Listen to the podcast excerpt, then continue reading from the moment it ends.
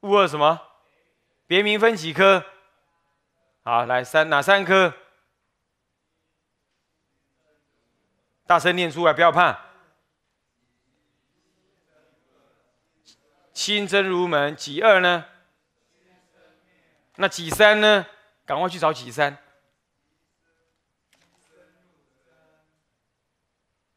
啊？嗯，极深入真，对不对？对不对？就这样看，科判这样看法，懂吧？会不会啦？会不会啦？那你一定觉得奇怪啊？那你干嘛不把它写成一张纸上面？你去写啊，你去写啊，几百条你去写啊，看哪一种纸你写得完呢？你就要看你是要买全开的，还是要买什么的？你去写看看嘛。你只有这种写法，那古人更厉害，古人用线拉的。古人用线拉，用线拉，然后这里呢写不下去了，画一个圆圈，拿到旁边就重拉开来，是这样啊？你要说从这一边对到那一边，那一边对到这一边，这样子会这样。啊，常常呢刻板又刻错字，刻错字，你懂吗？哎，甲一丙一乙二，那乙二写成乙三，哦啊，你会为了这个乙二还是乙三呢？然后你你你你就得找半个小时去确认。确认清楚了才说啊，他打错了，他刻板刻错了，所以呢，这个科判呢不顶好玩。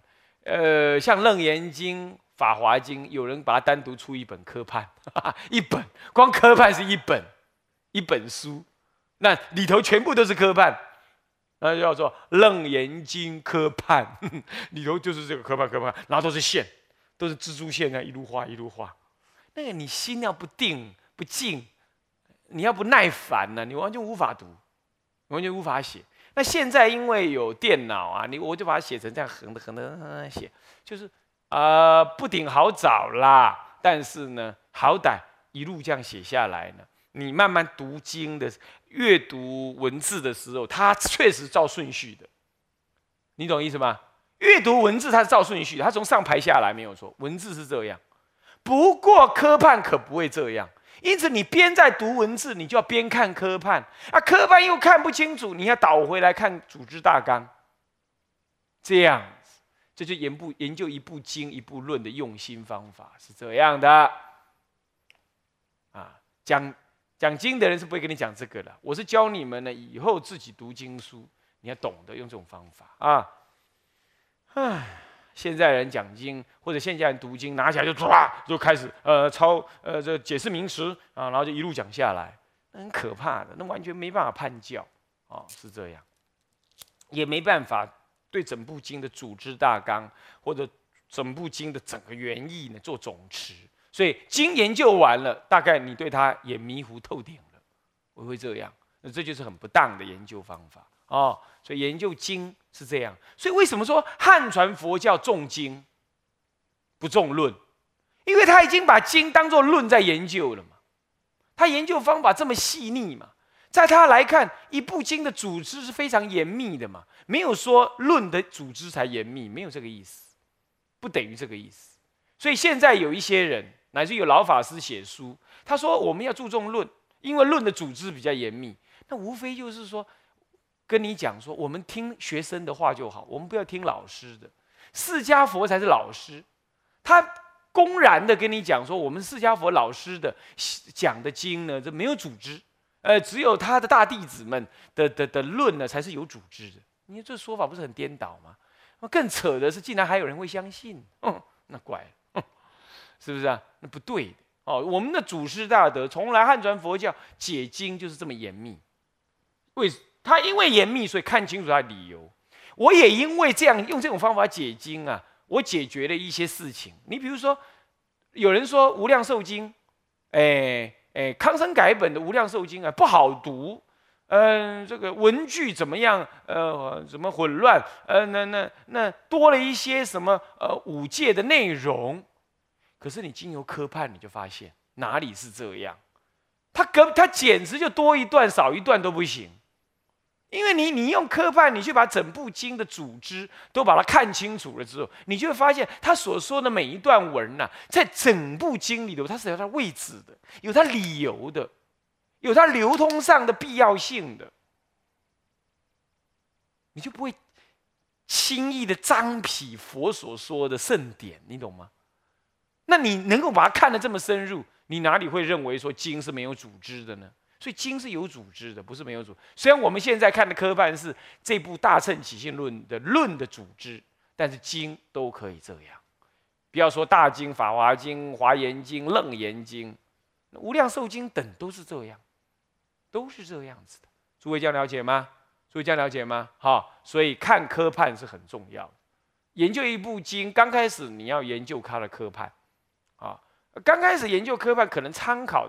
已经有人研究的内容，这是可以。不过，请你参考古人，唐朝以前，含唐朝这样最好啊。那如果说不能，实在没有人写过科判，那你怎么办？前文解后义，后义解前文，后文解前文。你多读这部经，慢慢读，慢慢读，你就慢慢标，慢慢标，慢慢标，慢慢标。标完了一遍了，从头来，再把它打散，从头标一次。整理一次，你就可以做得起来。你不要大爱到比丘尼经，从古到今没有人做科判。我要去讲的时候呢，哇，那整部因整部因缘这怎么立呢？我去把它立科判，我就下定决心要好好讲，所以我就立科判。原因是这样。那么关无量寿经呢？有中国只有四部科判，其他都是日本人的。我觉得这也不能全部靠日本人，我自己再去看也是一样，全文解后义，后义解前文，这样慢慢读，慢慢读了，呃，你慢慢就可以立刻判。你领纳整部经的意思之后，你开始有感觉。那要做到这样，你得先读别人怎么科判，懂意思吗？读别人怎么科判，那那个别人，唐朝以前，韩唐朝，去看宋朝勉强，明清。元明清的话，差不多都是唐宋以后的遗序了。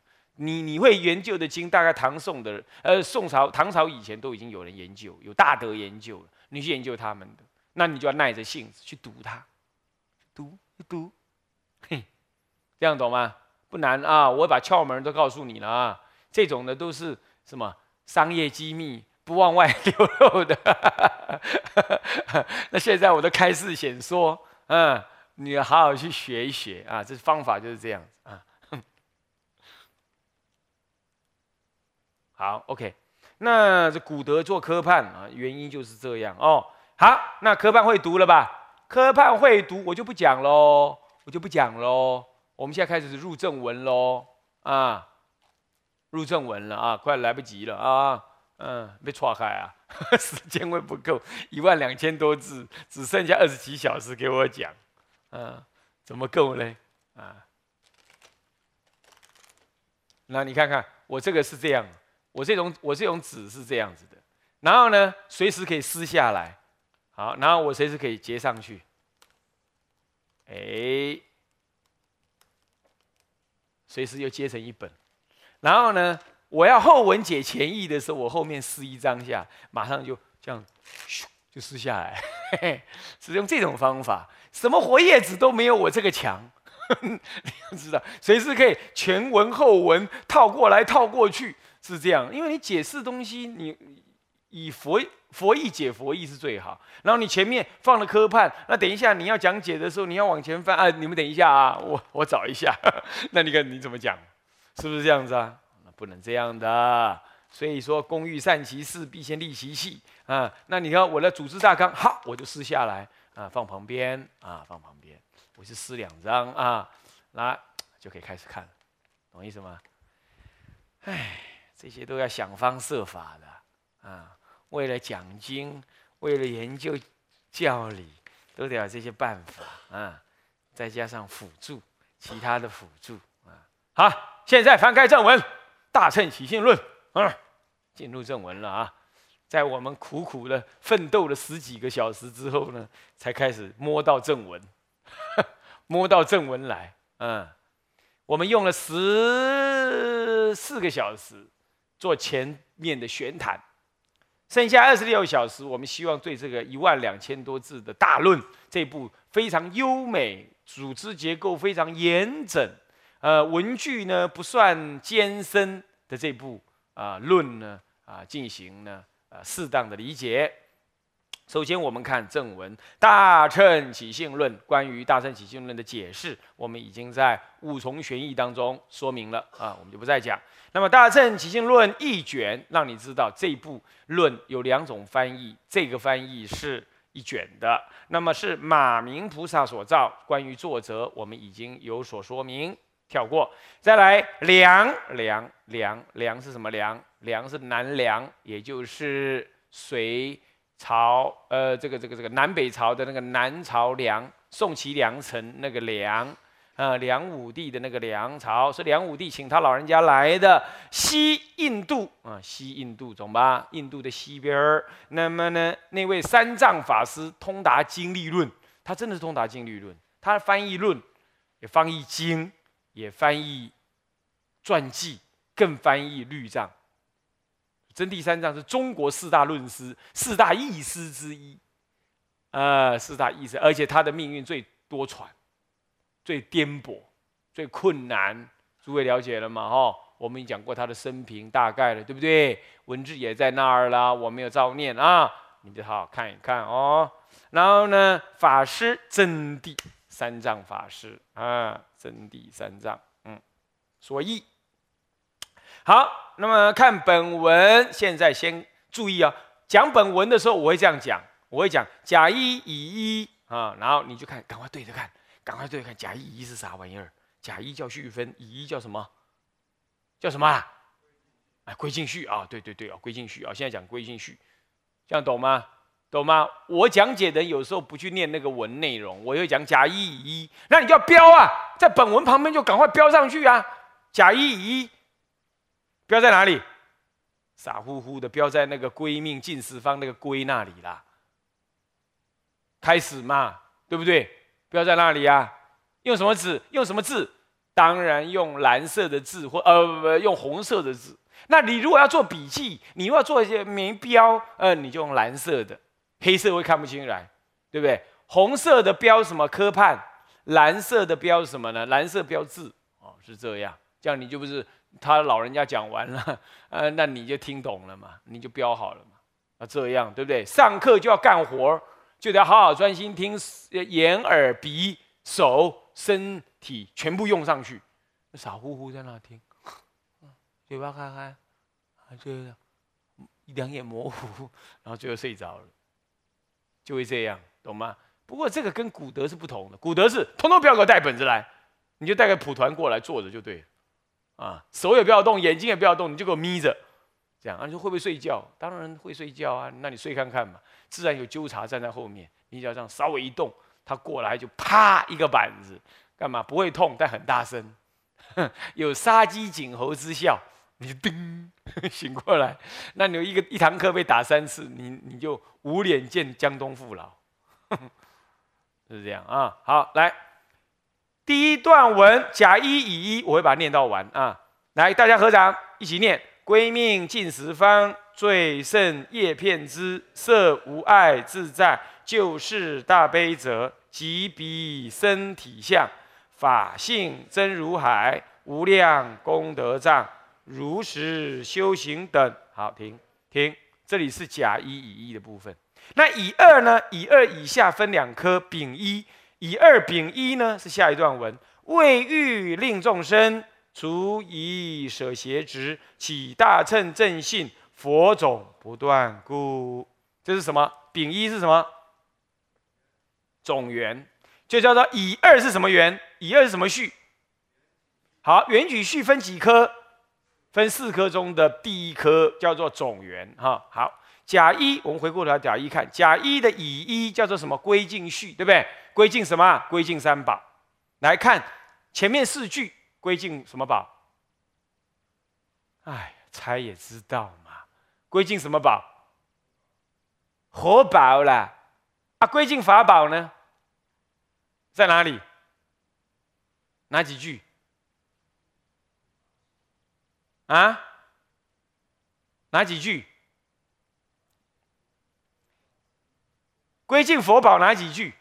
先说归尽佛宝哪几句？色无碍自在是不是归尽佛宝？就是大悲者是不是归尽佛宝？即彼身体相是不是佛宝？不是，这里就不是。这是祖师的解释了哈，看起来有点像是，对不对？啊，他老人家解释不是。那么这个我参考了几位老人家的意见，通通都说不是，所以我只好跟你们讲不是。我本来想法跟你们一样，因为几笔你们一定会念成这样，几笔身体相，但它的断句是几笔身体相，那就不同了。身者法身也，体跟相，法身之体与相，懂吗？那这就是法。那法性什么？真如海，这里是归命什么？那下一句呢？无量功德藏在讲什么？讲法还是讲身？啊，身。有人说身，那有人呢？认为法还是身？身。哎哎哎，来，还有没有别的意见的？无量功德藏有没有别的意见的？啊？好，那我来如实修行等是是归敬身还是法还是佛？啊，身。好，如实修行等一定要归敬身，不然的话，这个归敬意就少了一个身了，对不对？所以一定是没错，如实修行者一定是归敬身。困扰的就是那个无量功德藏跟几笔身体相，几笔身体相明明就讲身体嘛，那不是佛办什么？佛有三十二相吗？八十种好吗？对不对？那比几比身体相，显然恭敬佛那有什么不对？对不对？问题是出在哪里？出在色无碍自在那里。色无碍自在就讲身了，对不对？对不对？色色是指色身的意思，它的更无碍自在，这表佛的色身无碍自在，懂意思吗？已经归尽身了，身体了，是归尽佛的什么呢？身口意三业。也可以这么讲，这归命尽十方总标归尽，我归尽尽十方的三宝，三宝。那么呢，我首先归尽佛宝，最胜业片之。啊，这个呢，一般来讲是身口身，好跟口，然后呢，色无碍自在，特别指的是他身体。好，救世大悲者，主要他的意，主要只是归进他的意，这样知道吧？那也有言解释成为，嗯，最胜业骗之是他的意业，呃，不是他的那个口业啊。那么呢，因为他能讲经说法，这样呢才叫骗之，大家众生才知道他骗之啊，啊是这样。那色无外自在表示他的三十二相、八十种好，乃至于无量相好啊，那是他身身业庄严。归敬他身业，然后意业救世大悲者啊，救救一切众生，哦，是这样。那也有倒过来说，说最胜业骗之是意业，那么救世大悲者用深业去救的，这样懂吗？哦，用深业去，用用用深业去救的，也有人这样讲。不过没关系啦，反正就在赞美佛的身口意三业，因为这是互用的，佛的三业其实互用。有偏重讲法的不同而已啊！最胜业骗之，在这里头至少也有意业，好，也有意业在啊，他能骗之一切。色无碍自在，主要是讲的是身业。那么呢，救世大悲者也可以讲的是语业，好，语业懂吗？是佛的身语意三业。那么即彼法身体相，因为佛的身有什么？应化身跟什么身？什么身？报身，还有呢？法身。啊，那么现在就恭敬佛的法身，意味着说佛能够于一切处现身，于一切处与佛的法所证悟的法无二无别，对不对？所以说佛的法身骗一切。这里讲的是就法身，即比法身的体跟相，这里恭敬的是法了，这样懂吗？以法为身，恭敬的是法的身。那么呢？那么，那么这个法身呢，有它的法性。法性呢，真如不动，但是骗一切处，谓之为真如海。这样知道吧？所以法性真如海，以法性为真如的内涵，那么就叫真如为名，法性为海为实。那么真如法性，那么呢，真如遍一切处，所以名之无一法离于真如之外，因为真如生一切世出世间法嘛，所以这部论本来就讲真如心的，所以真如升起一切世出世间法，那所以真如遍一切处名名之为海，海有遍一切的意思，有包藏一切善恶法的意思，包藏一切世出世间法的意思。要懂吗？这叫做恭敬法。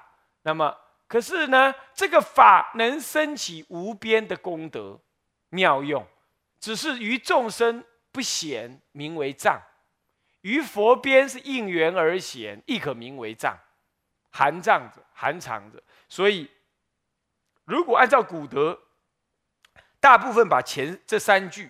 这中间这三句，起彼身体相，法性真如海，无量功德藏，当做是恭敬归敬法的。不过我们宝镜大师呢不同，他认为无量功德藏就是指出家人的功德藏，是这样。那么呢，这如实修行等呢，就是这两句指的是出家恭敬出家人。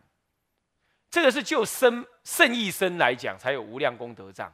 啊，咱们凡夫身呢，也有无量功德藏，不过是术法身显不出来那个功德，懂吗？这样听懂没有？OK，好，那么总而言之啦，这样解释你就懂了啊。刚开始入文就有点复杂啊，后面反而不复杂啊。是的，总而言之，这叫做什么归敬序，对不对？对不对？归敬了啊，以后你如果你如果自己写论，也要归敬一下啊啊。那么以二叫什么序？原曲分几科？四大科。第一科是什么？序。总元序是吧？哎，总元总标，总缘，总因缘有四句，就在记里头。来，未遇。我今天写这部论的总因缘，其实说起来四个字，四句话而已。哪四句话？未遇令众生，然后呢，除以舍邪执，然后呢，起大乘圣性。最后呢，佛种不断故，这里头对象是为了众生，要众生怎么样？除疑，除疑是除什么疑？除小乘人的疑。那么舍邪执，舍哪什么谁人的邪执呢？舍掉邪执，小乘人也是邪执，外道也是邪执，咱们这些凡夫也邪执。凡夫是不闻大乘法的凡夫，有邪执。那咱们呢？把它洗，我们，啊，那么这个我们已经听闻大乘佛法的人，那么只能说我们没有邪执，只是还有执着，没有邪了，已经知道错了，但还是会执着，就这么差别而已，懂吗？懂我意思？那么这个呢不算邪执，所以小乘人在某个意义上也叫邪执，不过大部分都叫做除疑，是真正小乘。邪执是外道跟凡夫，不学佛的凡夫，那么最后都通通让他们怎么样？起大乘的正信，那起大乘正信之后，大伙儿就能怎么样？佛种就不断，就能直接进入佛乘。诸位，换句话说，如果不了大乘，佛乘灭绝，佛种灭绝，懂吗？懂不懂？懂啊。所以说，声闻人怎么现在会有人舍小象、舍大象小嘞？啊，跟那些声闻人学嘞？啊，你静坐，那静坐通外道啊？啊，你说，你说，你说属习，属习也是通外道的，不是说他不能学，当然要，他刚入门怎么不能学？可是你不能够从这里你就你就入了，而且他那个论证人家什么出国二果、初禅二禅，那简直太方便、太容易了啊，有问题的。啊，佛种不断故啊，所以说，为了真正的核心是为了佛种不断。佛种不断要让你学大乘，可是大乘很难学，先得除一气邪执，舍邪执，懂吗？啊，为了要你除一舍邪执，所以我要说什么？大乘起信论，这样听懂了吧？好，那么呢，这堂课就先上到这儿了啊，向下文长，复以来日。我们回向众生无边誓愿度。烦恼无尽誓愿断，法门无量誓愿学，佛道无上誓愿成，志归一佛，当愿众生体解大道，发无上心，自归依法。当愿众生深入经藏，智慧如海，自归一生。当愿众生同理大众，一切无碍。愿以此功德，庄严佛净土，上报四重恩，下济三途苦。若有见闻者，悉发菩提心，尽此一报身，同生极乐国。南无阿弥陀佛。南无阿弥陀佛。南无阿弥陀佛。